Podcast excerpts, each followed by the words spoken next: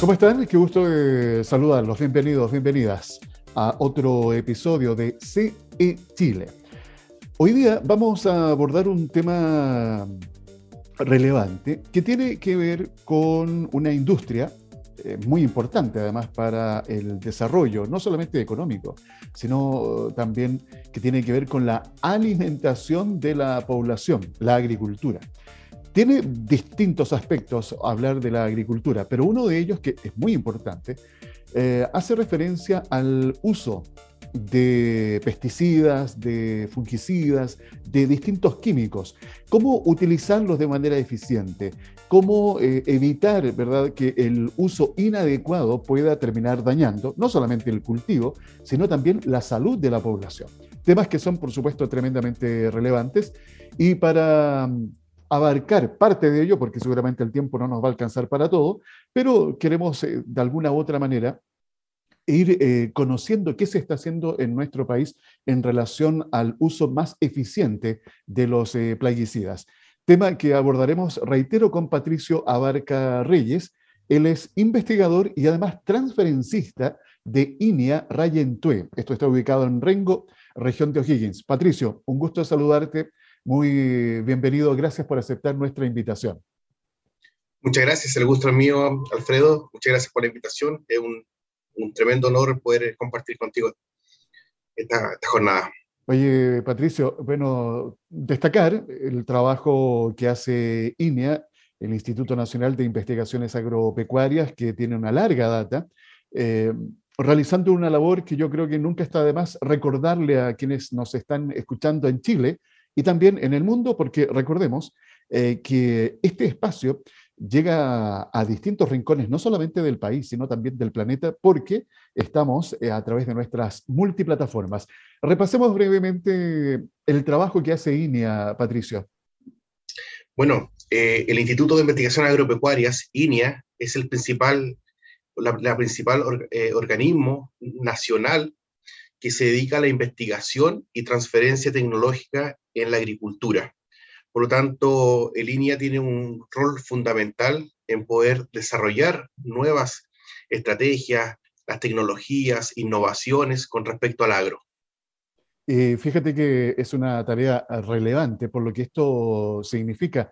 Eh, la agricultura, eh, yo diría que es una de las actividades económicas que de alguna u otra forma, tú me corriges si estoy equivocado en esta apreciación, es una de las industrias que tal vez ha sido más lenta la transición ah, de ir incorporando hoy día lo que conocemos, ¿verdad?, como las distintas tecnologías que también están disponibles para esta industria para hacer mucho más eficiente, bueno, el tema que nos convoca hoy día, la aplicación de los plaguicidas, pero también algo muy relevante como es el uso eficiente de un recurso tan escaso como el agua, el recurso hídrico. Entonces, yo creo que ahí INEA tiene no solamente la labor de la investigación, sino eh, la otra parte que tú estás comentando, la transferencia al mundo de la agricultura, Patricio. Sí, exactamente. Hoy, hoy la, investigación no sirve de mucho si no se genera la, transferencia tecnológica o la extensión de conocimientos hacia no solamente la pequeña, mediana, sino también la gran agricultura. Y hoy también eh, temas muy relevantes como el uso de plaguicida y el uso eficiente del recurso hídrico son temas fundamentales que, se están planteando ya hace muchísimos años. Creo que mm, el uso hídrico eh, o el uso eficiente del recurso hídrico cada vez se hace más relevante por las sequías constantes que tenemos en nuestro país.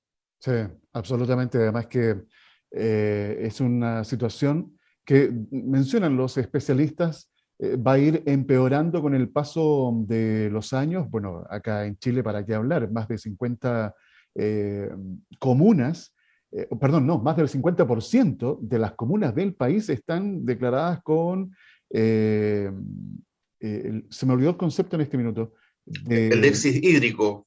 El estrés, escasez hídrica, ahí está. Escasez hídrica, exactamente. Y a pesar de que tuvimos agua en este invierno, que a muchos nos sorprendió por la cantidad, pero tampoco fue la solución. O sea, esto es como golondrina, ah, un espejismo. Y esto, fíjate, Patricio, yo no sé cómo lo, lo ven ustedes desde INEA, qué ir haciendo eh, para justamente combatir este tipo de situaciones, porque vuelvo a reiterar, si bien es cierto, llovió en gran parte de las regiones de nuestro país en este invierno, pero eso no soluciona el problema de fondo que tenemos, eh, es simplemente tal vez respirar con un poquito de tranquilidad, eh, pero el tema sigue latente. Por supuesto, yo creo que el mejorar el tema de los recursos es fundamental en, todo ámbito, eh, en, todo tipo de agricultura, no solamente en la pequeña, mediana o gran agricultura. Es totalmente relevante poder implementar nuevas tecnologías. El INE ya lo está haciendo en la zona norte, con algunos sistemas de riego o subterráneo, que ha, implementado, por, por, ejemplo, en la región de, en la región de Coquimbo y Valparaíso, y nosotros por, por esta parte, desde la región de O'Higgins hacia el sur, hemos implementado los sistemas de cosecha de agua lluvias, los cuales han tenido un bastante éxito y hoy día se han implementado alrededor de 2.000 sistemas eh, a nivel nacional solamente por parte de INEA. Ah, bien, ¿eh? Ese es un buen, buen avance. Eh, oye, Patricio, te invito para que nos focalicemos en el tema de hoy, este uso eficiente en la aplicación de los eh, plaguicidas, eh, porque de verdad el no hacerlo de buena forma, no tener un buen control, por supuesto puede tener esto complicaciones en las plagas, provocar incluso más enfermedades, incluso el daño en el cultivo, en el ambiente y también en las personas. Entonces no es menor lo que sucede con este uso y aplicación de, los plaguicidas en los cultivos, eh, Patricio. Así es, es un tema muy relevante. Eh, creo que ha sido un poco dejado de lado por muchos años, pero cada día eh, creo que con, el trabajo de varios organismos, muchos de ellos privados y también estatales, se ha implementado nuevas técnicas, nueva metodología, mayor transferencia también para que los agricultores puedan optar también a, un uso mucho más eficiente de estos plaguicidas, de todas maneras. Ahora, eh, aquí vamos a incorporar un elemento que es importante, seguramente, bueno, los que están en el mundo de la agricultura lo tienen súper claro, pero para aquellos que no, para que entiendan, cuando uno habla aplicación de estos plaguicidas, eh, uno tiene que tener una mirada bastante amplia, porque esto no es que se haga de forma manual. Bueno, tal vez en algunos casos, dependiendo del tipo de agricultura, pero aquí se emplea maquinaria. Eh, aquí eh, entra ya otro elemento en la ecuación y me gustaría que nos comentaras cómo se puede hacer más eficiente justamente eh, la aplicación de los plaguicidas a través de esta maquinaria que se utiliza en la agricultura, Patricio. Bueno, antes que todo hay que tener muy claro una diferencia de los conceptos. Em, si nos vamos netamente a la parte agrícola, em, podríamos diferenciar lo que es pulverización y aplicación. Eh, la, pulverización es todo, son todas las gotitas que salen de estos equipos eh, o que producen los pulverizadores, que es, es un nombre técnico.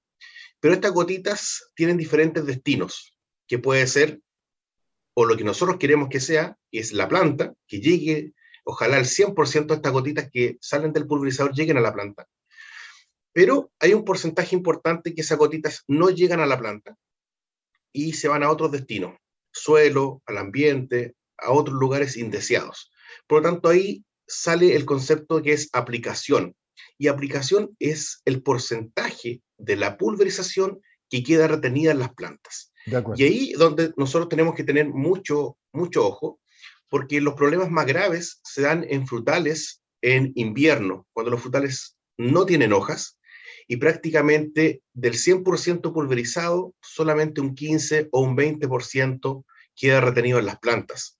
Y hay un 80% de pérdidas que finalmente se van al suelo o a otros lugares indeseados, contaminando el suelo y el ambiente. O sea, bastante ineficiente la, la aplicación, ¿eh? desde ese punto de vista, creo que de los trabajos agrícolas que realizamos, el uso de plaguicidas es el más ineficiente. Eh, hay un porcentaje elevado eh, y reitero, especialmente en frutales. En hortalizas, por ser eh, plantas de, bajo porte, normalmente las pérdidas son menores. Estamos hablando de pérdidas de un 30, un 40%. Pero claramente esos porcentajes de pérdida eh, están eh, en vista de una contaminación específicamente del suelo o de las aguas. Por lo tanto, el tema de la maquinaria toma un rol fundamental porque el responsable de que esa eficiencia de aplicación sea mayor en las plantas depende netamente de la regulación, mantención de los equipos de aplicación llamados pulverizadores. Eh, quedémonos con ese concepto, pulverizadores. Eh, ¿Ahí qué, qué, se hace eh, o, cómo se está trabajando en nuestro, en nuestro país? Porque yo me hago una imagen, no teniendo mayor información, pero con lo que tú estás comentando, conectándolo con otras conversaciones que me ha tocado tener, Aquí hay una tremenda brecha y esa ineficiencia de la que nos estás eh, comentando, en la aplicación especialmente de los frutales, eh, hace pensar en, bueno, lo que tú nos acabas de detallar, pero agreguemos también la pérdida económica que eso también eh, provoca, porque ahí el agricultor, la agricultora está haciendo uso de un insumo eh, de mala manera lo está administrando y eso por supuesto también le provoca merma en el, aspecto económico. Entonces son varios los elementos que aquí eh, entran a, jugar, eh, Patricia. Sí, por supuesto. Nosotros hemos comentado que hay un, daño ambiental, pero claramente el costo económico que significa para un agricultor el ser poco eficiente en el uso de plaguicida es claramente importantísimo. Hoy todos los agroquímicos, fertilizantes y plaguicidas eh, han incrementado sus valores en los últimos cinco años aproximadamente en un 20 o un 30%. Algunos fertilizantes incluso han llegado a, valores de un 200%. Por lo tanto, hoy eh, hablamos netamente de que el costo eh, de una aplicación no solamente considera estos productos, sino también combustible, mano de obra, tiempo, eh, desgaste de la maquinaria. Por lo tanto, eh, muchas veces, para que los agricultores realmente tomen la conciencia, también les hablamos de esta parte importantísima que es el costo monetario que tiene el uso de estos plaguicidas en la agricultura. Sí, eh, es multidimensional las implicancias que esto tiene. Patricio, tú tienes un diagnóstico en relación a cómo está Chile en relación al uso de los plaguicidas, comparándolo con otros países de la región? Sí, bueno, en, Latinoamérica tenemos algunas eh, diferencias con países como Argentina, como Brasil, y similitudes con los países como Colombia, Ecuador, Perú, Paraguay, Uruguay. Y tenemos diferencia enorme con lo que es en la Unión Europea principalmente. Eh, estas diferencias se, ven principalmente con el uso de tecnologías eh, de, aplicación y con conceptos, por ejemplo, como es la inspección de pulverizadores agrícolas. ¿A qué me refiero con esto último?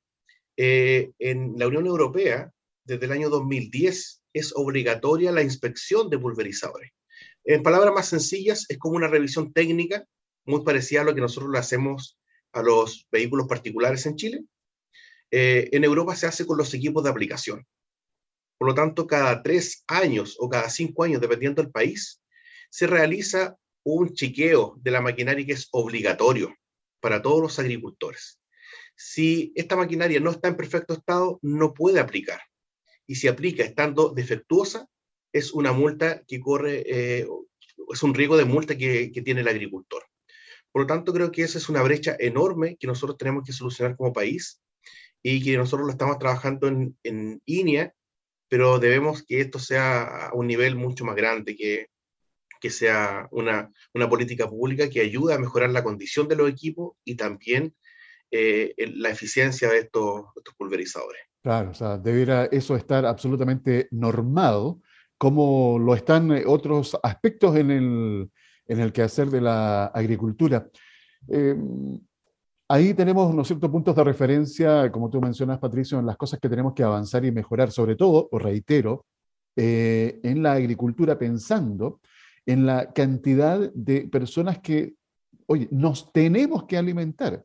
Hoy se hacen ¿verdad? campañas para alimentarse mucho más sano, comer más verduras, más frutas, pero ¿cómo nos vamos a estar alimentando o con qué certeza yo eh, voy a tener de lo que me llega a mi, a mi mesa, esa verdura, esa fruta, eh, esa trazabilidad que yo quiero, ¿no cierto?, conocer, que sea un producto de verdad inocuo.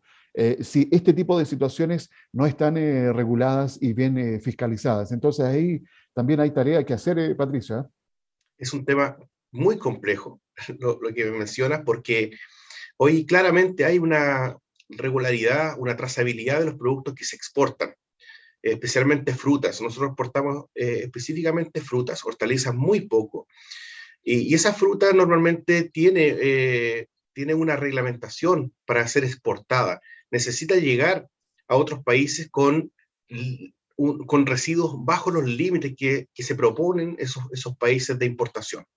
Pero hoy no sabemos con certeza si lo que llega a nuestra mesa, específicamente hortalizas, como un tomate, como una lechuga, tiene o no tiene residuos de plaguicidas.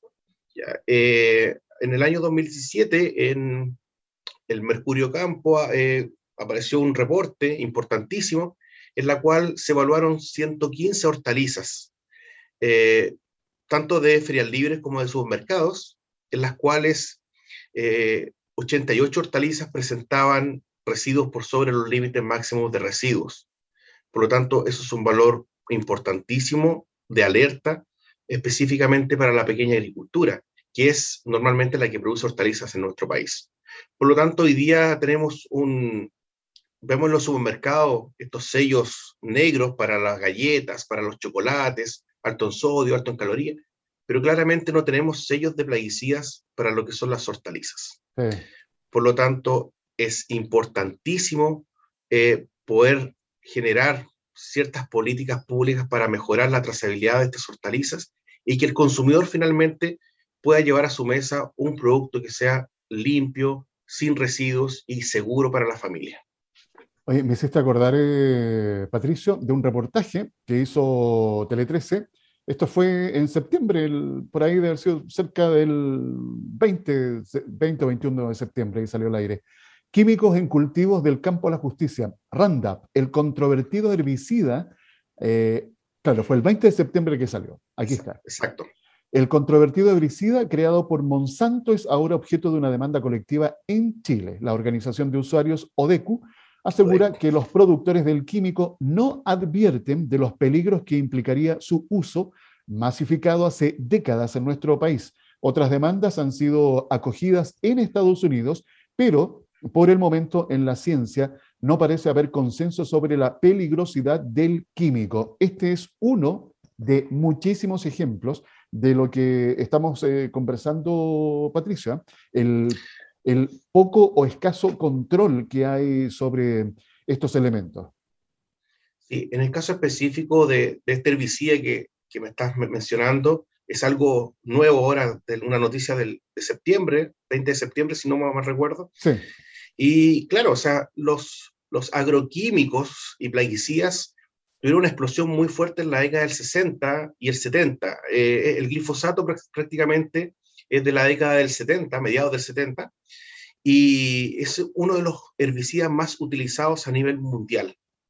Este es un producto que conlleva una etiqueta verde. Nosotros los plaguicidas tenemos cuatro niveles de etiqueta, verde, azul, amarillo y rojo, siendo el verde el menos tóxico o el que por norma dice que son productos que normalmente no ofrecen peligro.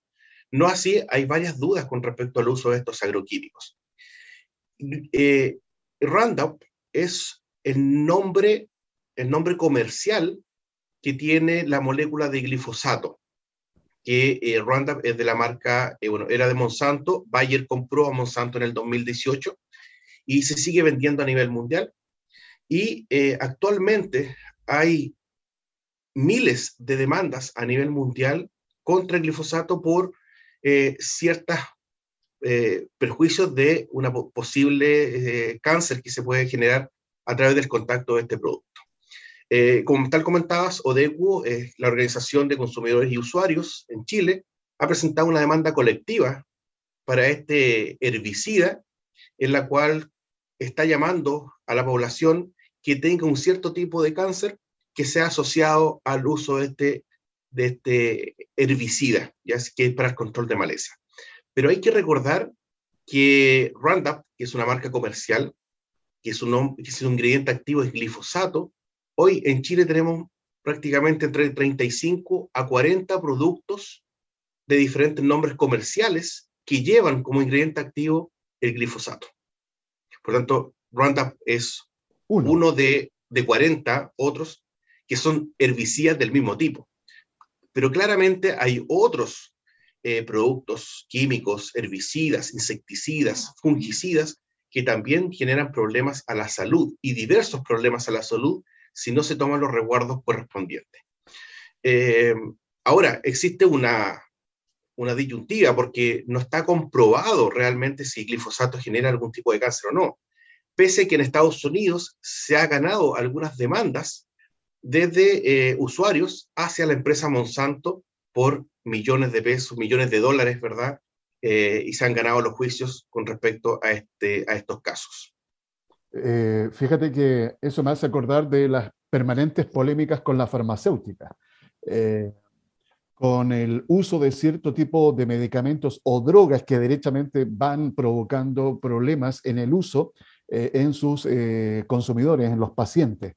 Eh, y es un eterno problema de la regulación, de la fiscalización, de los estudios que hay que realizar para medir el impacto de ciertos principios activos en el caso de los medicamentos, acá en el caso de los plaguicidas, utilicemos como el, mismo, el mismo concepto.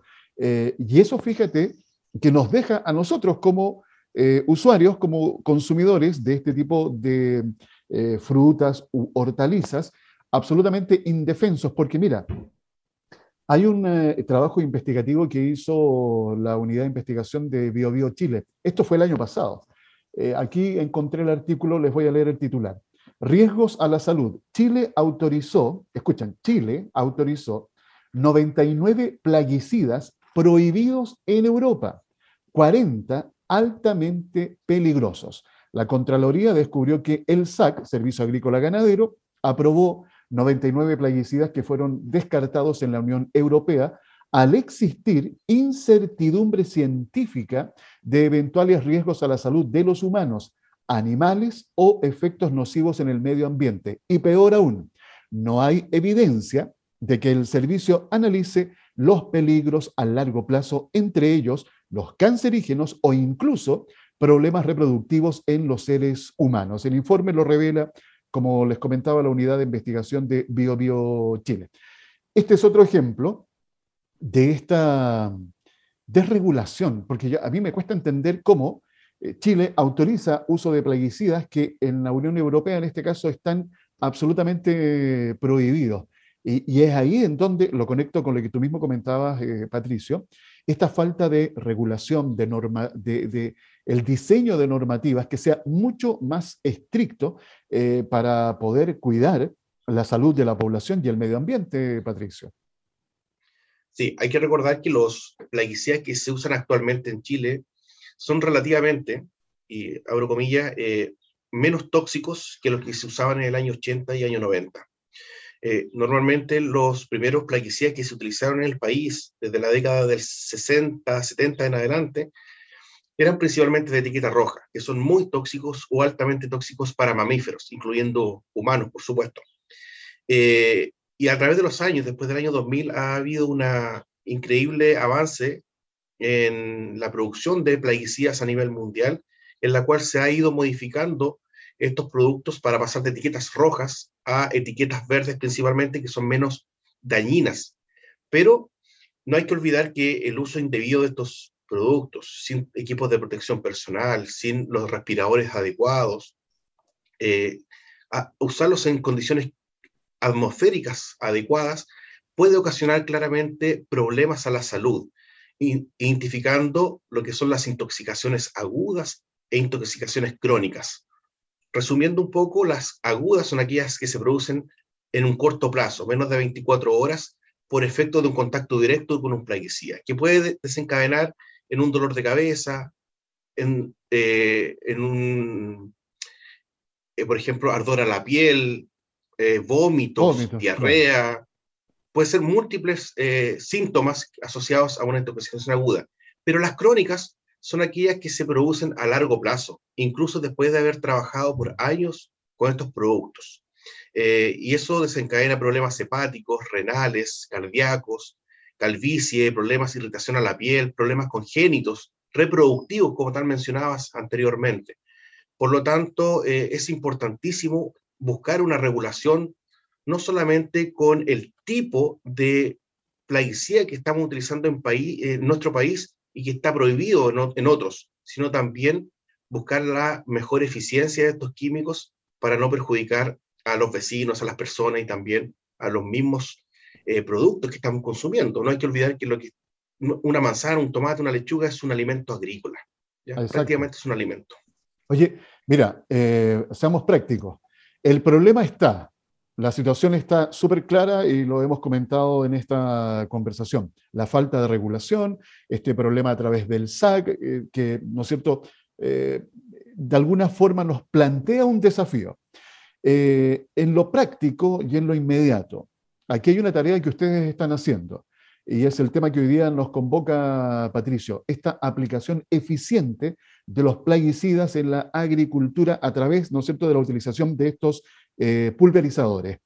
¿Cómo eh, lograr transferir ese conocimiento a quienes utilizan estos pulverizadores para que entiendan eh, la tremenda responsabilidad que también ellos tienen en sus manos de poder aplicar estos plaguicidas de manera eficiente, inocua, dentro de lo que se pueda utilizar esa palabra, eh, para que ese producto que se está cultivando llegue a la mesa de quien la va a consumir de la manera más sana y segura. Eh, ¿Cómo hacer ese trabajo, Patricio?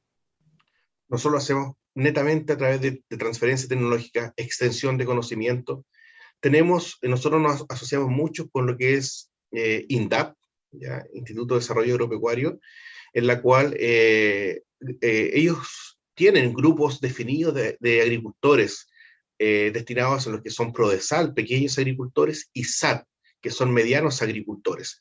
Entonces nosotros a través de INTAP podemos capacitar a estos agricultores realizando días de campo, charlas técnicas, tenemos en nuestra, nuestra plataforma videos de, ilustrativos para regular pulverizadores, tenemos fichas técnicas estas últimas son, son fichas muy sencillas, solamente de dos planas, que indican eh, un problema en específico y la solución.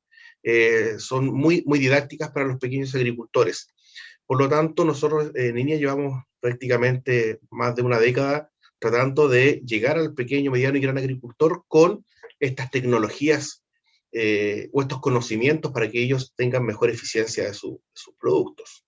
Eh, hay ejemplos, me imagino, Patricio, eh, del trabajo que ustedes están haciendo de esta transferencia tecnológica, eh, porque mm, si has visitado campos, cultivos, revisando, mirando justamente esta maquinaria, los pulverizadores, me imagino que en un porcentaje, no sé si nos puedes comentar, cómo está la mantención de esas máquinas. ¿Realmente se preocupa el agricultor? ¿Tiene conciencia de que eso es fundamental para aplicar de manera eficiente el plaguicida? Creo que hay un porcentaje bajo, creo que un 30-40% de agricultores que se preocupan de mantener sus máquinas. Y hay un gran porcentaje, un 60-60% que no está preocupado de mantenerlas, sino que solamente arreglarlas. Es decir, cuando una parte de la maquinaria se estropea, se, se rompe, se lleva al taller para repararla, pero no hay un plan de mantención que se realice en una fecha específica y constante o periódica en el tiempo. Eh, ese punto de vista, yo creo que eh, se podría mejorar. Nosotros tenemos en diagnóstico del uso de plaguicidas en Chile, en frutales normalmente se ocupa entre un 30 a un 40% más de volumen de lo que el árbol necesita. Y creo que aquí, no, no, no quiero entrar mucho en detalle, pero hay un tema legal también que complica mucho a los agricultores. Me voy a explicar. Eh, nosotros sabemos que eh, la etiqueta de un plaguicida es un documento legal que se debe aplicar a cabalidad de acuerdo a su contenido estricto. Por lo tanto, eh, muchas veces las etiquetas, voy a poner un ejemplo muy sencillo, un parrón de uva de mesa necesita máximo un volumen de agua de 800 litros por hectárea, aproximadamente, dependiendo del tipo de parrón y hablando en plena expresión foliar. Sin embargo, en algunas etiquetas se recomienda hasta 2.000 litros por hectárea. Por lo tanto, el agricultor me pregunta, cuando nosotros hacemos estas capacitaciones, me pregunta, bueno, ¿qué hago? Si usted me está diciendo que yo aplico 800, porque eso es lo que necesita la planta. Claro. Pero ¿qué pasa? Que el documento legal, que es la etiqueta del producto, me está recomendando aplicar 2000. Pero te pregunto, Alfredo, ¿qué pasa cuando se aplican 2000 y el árbol necesita 800? Toda esa gota extra o ese producto, ese líquido que está de más, se cae finalmente al suelo y contamina. Por lo tanto, también hay que resolver aspectos legales con el uso de las etiquetas. Eh, y, eso también lo estamos conversando hoy día con el Servicio Agrícola y Ganadero, trabajando conjuntamente con ellos para poder solventar, solucionar este tipo de, de falencias que existen en la industria. Una pregunta al respecto de ese punto. Eso, que tú, ese ejemplo que nos acabas de dar, que es tan gráfico, ¿hace cuánto tiempo que ustedes ya lo tienen en el radar, que están, digamos, que detectaron este tipo de, de falencia?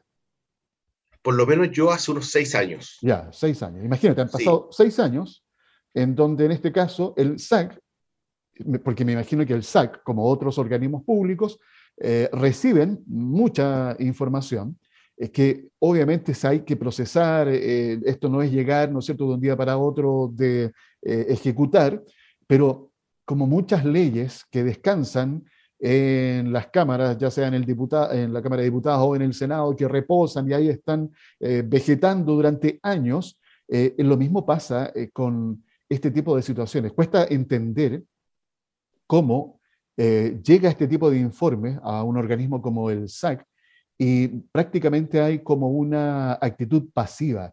Eh, eso es lo que de verdad em, o a uno le lleva a preguntarse cómo un país como el nuestro, que pretendemos llevarlo a las vías de desarrollo, eh, no ajuste este tipo de situaciones eh, que están claramente, yo creo, evidenciadas que hay que corregir. Entonces, ahí hay mucho todavía por hacer, Patricia, y lamentablemente pareciera a veces que no existen las voluntades adecuadas para poder eh, solucionarlo. Yo creo que desde ciertos, de ciertos organismos hay voluntades, pero los procesos siempre son muy lentos y eso, eso posiblemente atrase considerablemente las leyes, los trámites y estas regulaciones que nosotros estamos esperando. Eh, lo extraño de ese punto de vista de la etiqueta, uno puede comparar, yo siempre invito a los agricultores, digo, comparen esta etiqueta y véanla en otro país, véanla en Argentina, por ejemplo. En Argentina, una etiqueta que es de la misma empresa, con el mismo ingrediente activo, recomendado para el mismo cultivo, las dosificaciones son totalmente diferentes. Y eso es lo extraño, porque en países tan cercanos como Argentina, la recomendación de la estimación del volumen de aplicación son totalmente diferentes al nuestro. Nosotros, como bien decía anteriormente, aplicamos entre un 30, un 40, veces hasta un 50% más de lo que la planta necesita. Y si la planta no es capaz de retener esa pulverización, finalmente se va a otros lugares, que es principalmente el suelo, cursos de agua o a veces el vecino. El vecino puede ser un colegio, puede ser otro cultivo. Es más, el año pasado, varias experiencias con productores orgánicos, y los productores orgánicos eh, eh, tienden a usar otro tipo de productos para sus cultivos, para proteger sus cultivos de, del ataque de plagas y enfermedades, pero no tienen autorizados los plaguicidas químicos. Pero en algunos casos, algunos productores orgánicos no pudieron vender sus productos de tal forma porque sus lechugas, sus tomates tenían pequeñas trazas de residuo de plaguicidas químicos no autorizados en ese sistema orgánico. ¿De dónde venía el problema? La deriva, que es el arrastre de estas gotas de los huertos vecinos. Por lo tanto, el problema no es solamente al consumidor, sino que a otros productores también. Eh, fíjate que, bueno, es un tema de verdad tremendamente eh, relevante de concientizar a aquellos que están involucrados en la toma de decisiones para acelerar este tipo de acciones, de normativas para tener una mayor regulación y también una mayor eficiencia, tanto en el cultivo orgánico como en el que utilizan la verdad, estos plaguicidas químicos. Eh, oye, como el tiempo se nos va, eh, Patricio, está muy interesante la conversación. Eh, la dosificación de los plaguicidas, con todo lo que tú nos acabas de comentar, me imagino que este es un tema que está lejos de estar resuelto. Sí, muy lejos. Nosotros tenemos dosificaciones de dos tipos, principalmente en nuestros plaguicidas. Uno que es por concentración, que se dosifica cada 100 litros de agua, y otro que es por superficie, que es por hectárea. Y claramente en los dos hay muchas deficiencias. Por ejemplo, en el primero, cuando es por concentración, es una dosificación muy mala si el agricultor no sabe con certeza cuál es el volumen correcto de agua que debe aplicar en su cultivo. Y en la segunda, que debería ser un poco más exacta, la expresión no es bien analizada por los agricultores. Normalmente cuando hablamos de dosis por hectárea, la gente se imagina una hectárea de suelo, pero eso debe ser representativo en una hectárea de cultivo. Y aquí voy, voy a resumir por el poco tiempo que nos queda. Cuando tenemos un cultivo como una alfalfa, un trigo, un, una hectárea de suelo coincide con una hectárea de cultivo. Pero cuando lo hacemos en frutales, no aplicamos hacia abajo, aplicamos en las paredes del cultivo. Por lo tanto, nuestra hectárea no está en el suelo, sino que está en las paredes de nuestros frutales. Por lo tanto, cuando los cultivos son muy pequeños, eh, normalmente sobredosificamos los productos.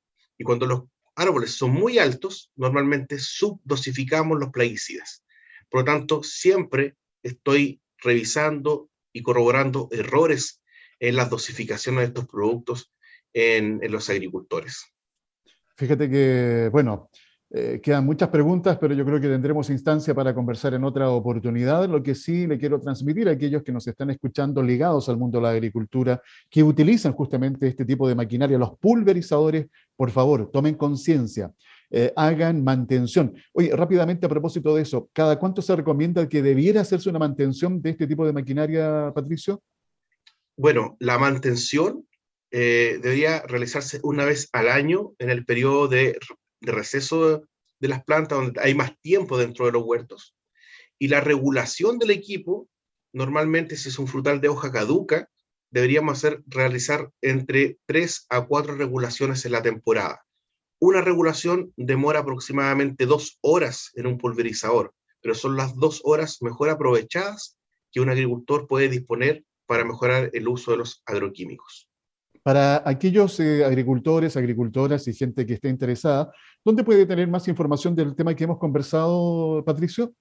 Yo los invito a revisar la, página de INEA en, www.inia.cl y tenemos manuales, tenemos fichas técnicas, videos eh, o directamente pueden, eh, pueden googlear, ¿ya? pueden buscar en pulverizadores INEA y le van a aparecer un montón de información respecto al uso adecuado de, estos pulverizadores. De acuerdo. Patricio, un gusto y gracias por habernos acompañado en esta ocasión. Alfredo, a ti por la invitación. Eh, llamo a, la gente a que, a que nos visite la página, que nos llame. Estamos para, para eso, somos el INIA y estamos dispuestos para, la, para los agricultores del país. Así que muchas gracias por la invitación y agradezco a la audiencia. Patricio Barcarreyes, investigador y transferencista de INEA Rayentue, presente aquí en CE Chile. Conexión Empresarial está orientado a la economía, emprendimiento, las finanzas y negocios, colocando cada día temas de interés al alcance de todos. Esta semana pasan eh, bastantes cosas interesantes. ¿ah? Una de ellas, por ejemplo, hoy, ¿sí? hoy mismo, se está celebrando, por ejemplo, el Día Nacional del Medio Ambiente en Chile.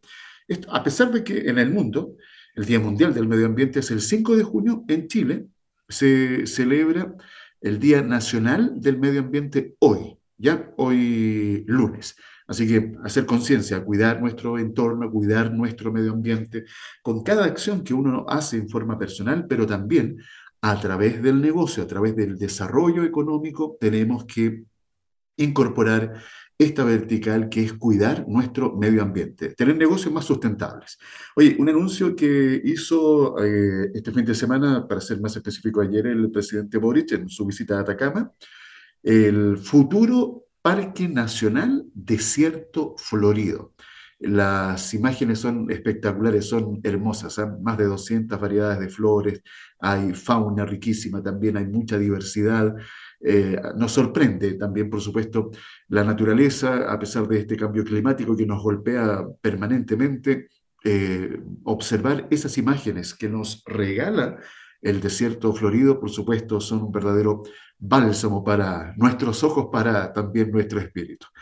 Así que importante, importante anuncio entonces que se realizó y obviamente va en la línea de tener que estar cuidando y pendientes del el entorno, nuestro medio ambiente, insisto. ¿Qué más se comienza a celebrar hoy? Eh, hoy lunes 2 de octubre, la eh, FESI o el FESI, más conocido como el Festival de la Ciencia o Festival de las Ciencias. Muy importante esta actividad porque aquí hay una, hay una invitación, la verdad, a poder de alguna u otra forma eh, acercar la ciencia, la tecnología, el conocimiento, la innovación a los niños, a los jóvenes y a nosotros los adultos también.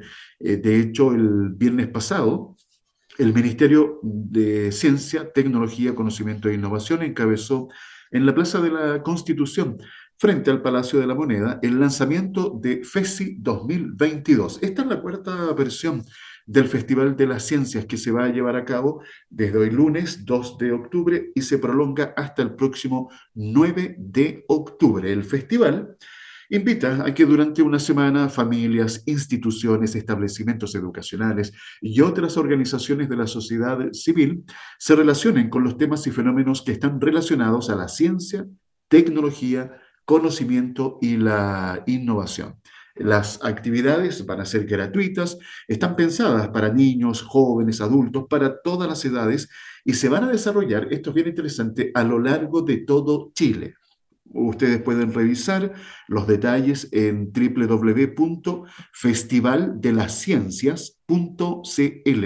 Y esto me parece muy bien, sobre todo cuando hablamos de la descentralización, de ir a los territorios, que cada región hoy cada territorio tenga la posibilidad también de presentar lo que se está haciendo en estas materias. Para esta versión 2022, el tema central es crisis climática y ecología, desde una mirada propositiva, valorando el conocimiento y reduciendo la incertidumbre que este fenómeno provoca en las eh, personas. De hecho, les voy a comentar que los cuatro eh, los cuatro ejes temáticos del Festival de las Ciencias van a ser los siguientes. Patrimonio hídrico, manejo de cuencas, importancia de glaciares y turberas como reservorios de agua, los humedales como ecosistemas a cuidar, aguas subterráneas, un recurso a visibilizar y proteger. Segundo eje temático, cada gota cuenta. Acercar conceptos como huella hídrica, conocer eh, especies capaces de vivir en condiciones de aridez extrema, investigaciones que hacen más eficiente la gestión y el consumo de agua, hábitos sostenibles de consumo hídrico, aguas grises y negras, potabilización de agua.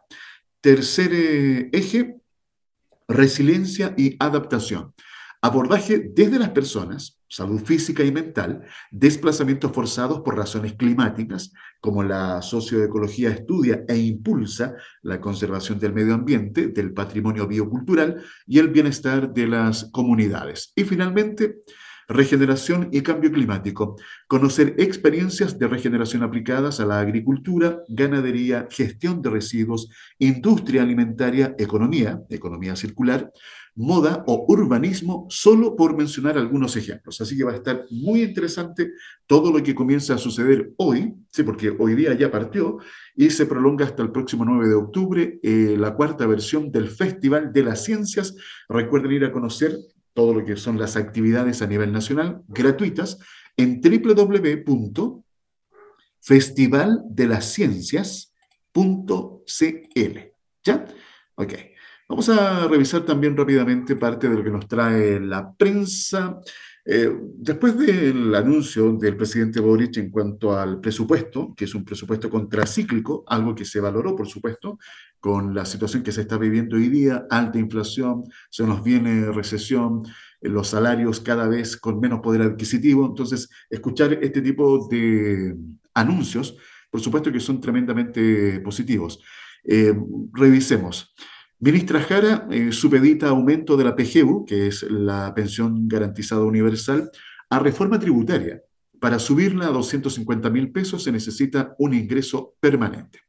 Eh, presupuesto. Presidente anuncia que gasto público crecerá 4,2% en 2023 con foco en inversión y seguridad.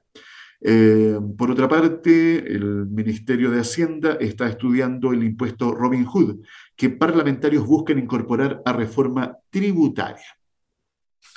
Eh, un 60%, a propósito de la PGU, un 60% del alza del presupuesto irá a PGU, el fortalecimiento al beneficio en medio de críticas a su implementación. Uno de los ejes del primer erario fiscal de la administración Boric apunta a robustecer la seguridad social y en esto figura como uno de los temas más relevantes la ampliación del universo de la pensión garantizada universal.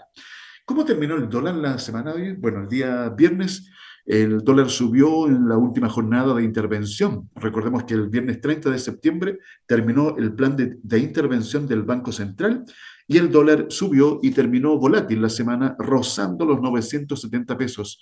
El billete verde revirtió, revirtió el sesgo a la baja con el que operaba a inicios de la sesión del, día, del mismo día viernes. A ver, ¿qué más también tenemos para destacar? Economistas y gremios analizan presupuesto 2023, destacan su rol contracíclico y los interesantes montos de inversión. ISAPRES acumulan pérdidas cercanas a 150 mil millones de pesos y califican el 2022 como el peor año de la historia. Ventas, ah, recordemos que comenzó ya el Cyber, el Cyber Monday se proyectan que las ventas podrían llegar a los 500 millones de dólares. Eh, comenzó en la medianoche de anoche con 788 marcas participantes, muchas de las cuales también son pymes. Así que fuerza pymes, que les vaya estupendo, que les vaya espectacular. Recuerden eh, todo lo que hemos conversado los días anteriores para que tengan un Cyber Monday espectacular y realmente exitoso. Eh, ¿Qué más podríamos también? Ah, esto es importante. ¿eh? Solo Chile y Brunei no han ratificado el TPP-11. Malasia ya adhirió y acuerdo entrará en vigencia a fines de noviembre. Recordemos que acá en Chile el PC se opuso, eh, estaba en, el último trámite para su ratificación en el Senado y ahí obviamente no avanzó. Lamentó este hecho el presidente Boric, así que tendremos que estar eh, expectantes a ver cómo se soluciona esta situación. La Cámara Nacional de Comercio agradece al presidente foco en seguridad en presupuesto 2023 ante la delincuencia y violencia que azota al comercio.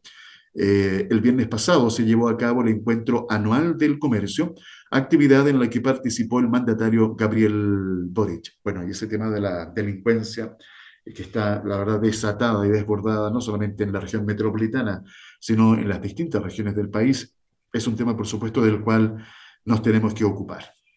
En el tema económico, inflación de la eurozona sigue pulverizando récords y alcanza 10% en septiembre por alzas en la energía. Fíjense que este es el nivel más alto en toda la serie histórica del indicador que se remonta a 25 años atrás. Ya, eh, al despedirme recuerden suscribirse a nuestras distintas eh, plataformas para que les llegue nuestro material permanentemente y también pueden comunicarse con nosotros para proponer temas, hacer consultas, mandar saludos, lo que ustedes deseen, en el WhatsApp más 569 52 33 10 31. Que tengan una buena jornada. Les dejo un abrazo fraternal. Nos encontramos mañana en otro episodio de CE Chile. Conexión Empresarial es creado para optimizar las relaciones comerciales, impulsando la accesibilidad, la comunicación y dando apoyo permanente a las empresas en su proceso de modernización y de incorporación tecnológica.